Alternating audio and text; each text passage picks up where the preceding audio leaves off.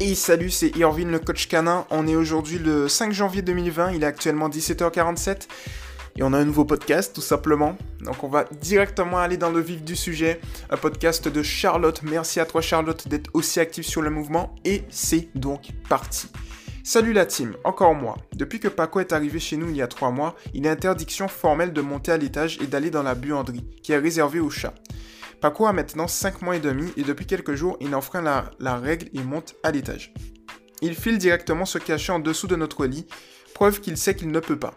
On met parfois une demi-heure, une à deux heures, pardon, une à deux heures à arriver à le faire sortir et il montre les dents dans ce cas. Cette fois, je l'ai eu avec un morceau de fromage et une voix toute douce, mais j'ai quand même mis 20 minutes. En plus, les chats ne sont pas tranquilles. Que faire? Quand il monte l'escalier et que je l'entends, je l'appelle gentiment, il s'en fout complètement. Va-t-on être obligé de mettre une barrière?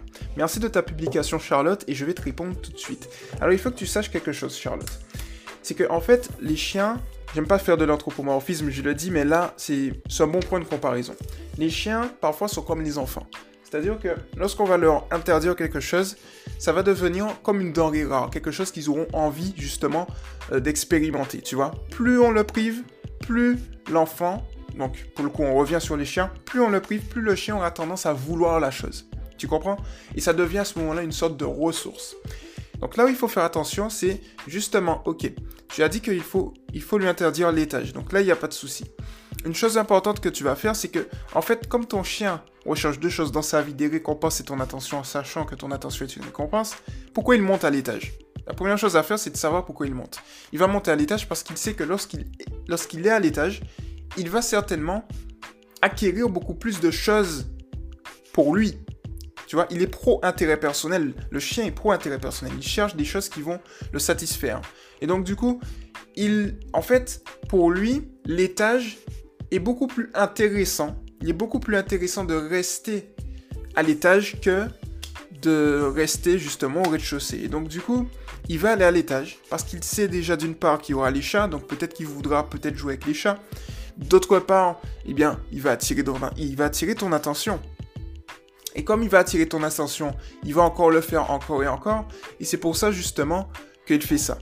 Donc un point important que tu dois faire dans ce cas-là, c'est euh, la base, essayer de casser justement la dynamique de rareté.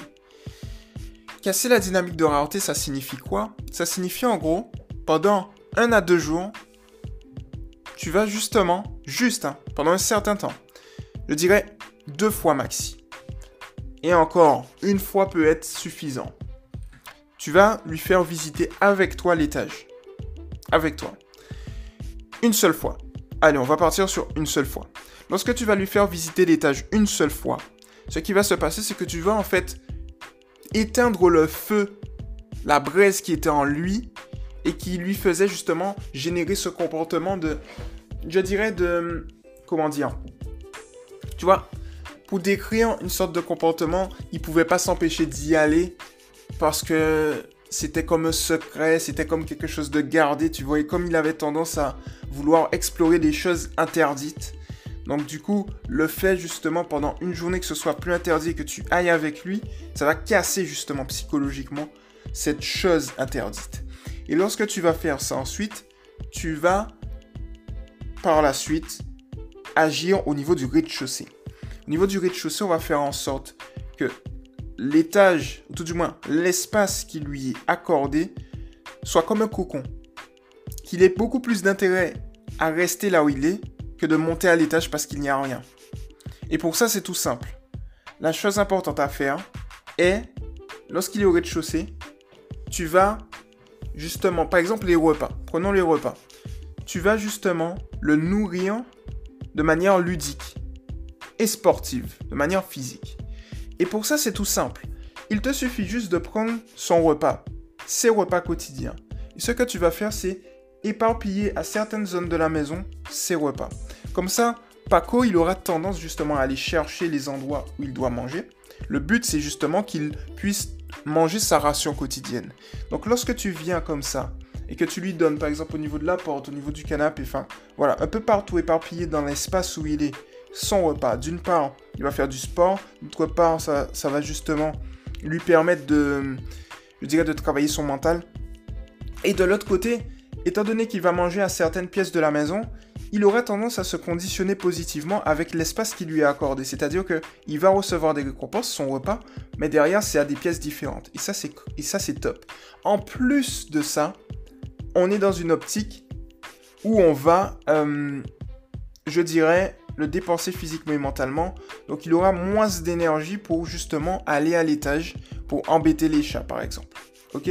Donc ça c'est un point très très très important. Auquel cas, lorsque je relis ta publication ensuite, il faut justement faire très attention à lorsque tu vas venir, imaginons, euh, imaginons il vient, imaginons il vient euh, à l'étage, et toi tu souhaites le récupérer. Tu passes une à deux heures. Là, tu as eu un point important, c'est qu'il montre les dents dans ce cas-là. Ça veut dire qu'il est dans une optique, non pas euh, où... En fait, il est dans une optique où il, a... où il est stressé. Et il monte les dents dans ce cas parce qu'il ne souhaite pas sortir d'une zone qui lui donne de bonnes choses en fait. C'est dans ce sens-là.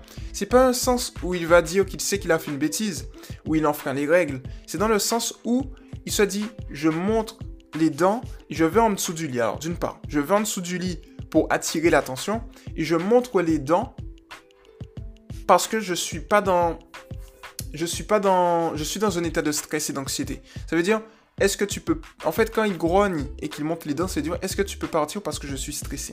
Paco, c'est ce qu'il te dit en fait lorsqu'il fait ça.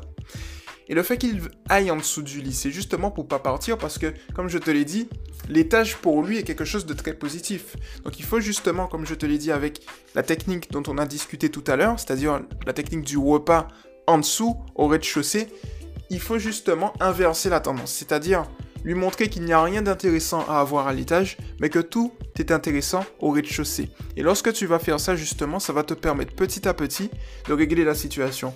Tu vois, par exemple, tu m'as dit que parfois tu mets une à deux heures. Mais de l'autre côté, tu m'as dit aussi que tu as réussi à l'attirer avec un morceau de fromage, une voix toute douce.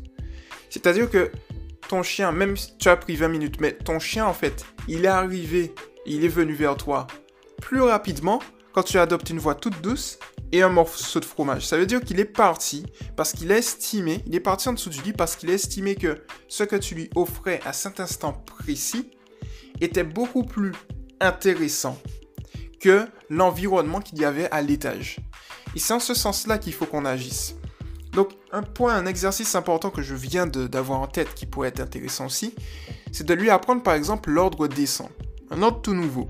C'est-à-dire que tu vas venir et tu vas tout simplement, lorsqu'il sera en haut, il faudra le conditionner de telle sorte à ce qu'il se dise, lorsqu'il entend descend, il aura des choses extrêmement positives et extrêmement intéressantes s'il descend. Et donc lorsque tu fais ça en plus, ce qui va se passer, c'est que 1, il aura plus envie de monter en haut, et 2, il va rester en bas.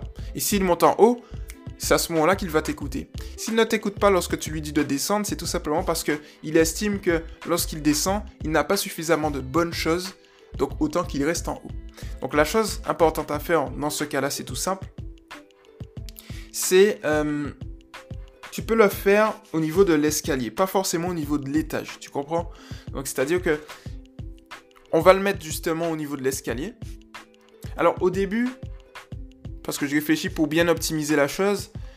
Au début, ce que tu peux faire, c'est renforcer le comportement de venir lors des repas. Tu vois ce que je veux te dire? Et un point important que tu peux faire, c'est, avant de lui donner son repas, essaye de le faire monter à l'étage. Et ensuite, tu vas l'appeler en lui disant, par exemple, Paco, descends, ton repas est là, tu vois. Euh, imaginons, euh, ne fait, euh, on fait pour l'instant pas, hein, juste pour lui apprendre l'ordre descend. Pour l'instant, on va faire un autre exercice en gardant la gamelle pleine de croquettes. Tu vas secouer la gamelle pleine de croquettes, tu vas lui dire descends, et à ce moment-là, forcément, c'est sûr, il va descendre pour récupérer du, justement ses croquettes. Et c'est comme ça que tu vas la conditionner, c'est-à-dire que lors des repas, tu vas le laisser monter, et tout de suite après, tu vas venir secouer la gamelle pour lui dire descends directement.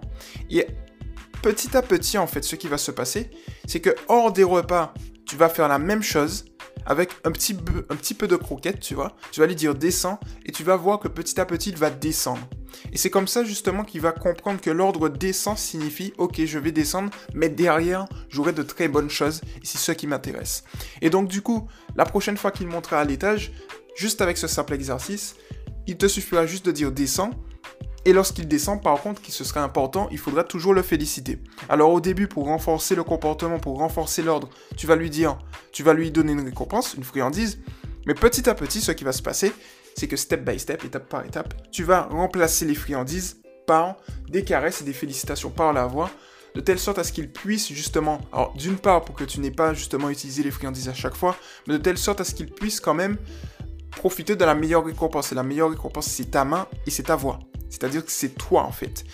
Et step by step, tu vas voir que il va, au final, euh, toujours sous une voix douce, il va au final respecter justement cet aspect.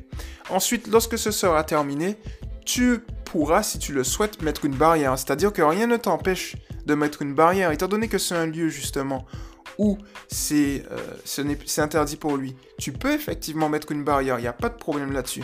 Euh, mais moi, en fait, ce que je veux, avant de mettre la barrière, il faut justement que tu règles le souci. Pourquoi je te dis ça? Parce qu'en fait, en éducation positive scientifique, tu peux mettre la barrière. Il n'y a pas de souci. Tu peux mettre la barrière là où le chien n'a pas le droit d'aller. Tu peux fermer les portes également là où le chien n'a pas le droit d'aller.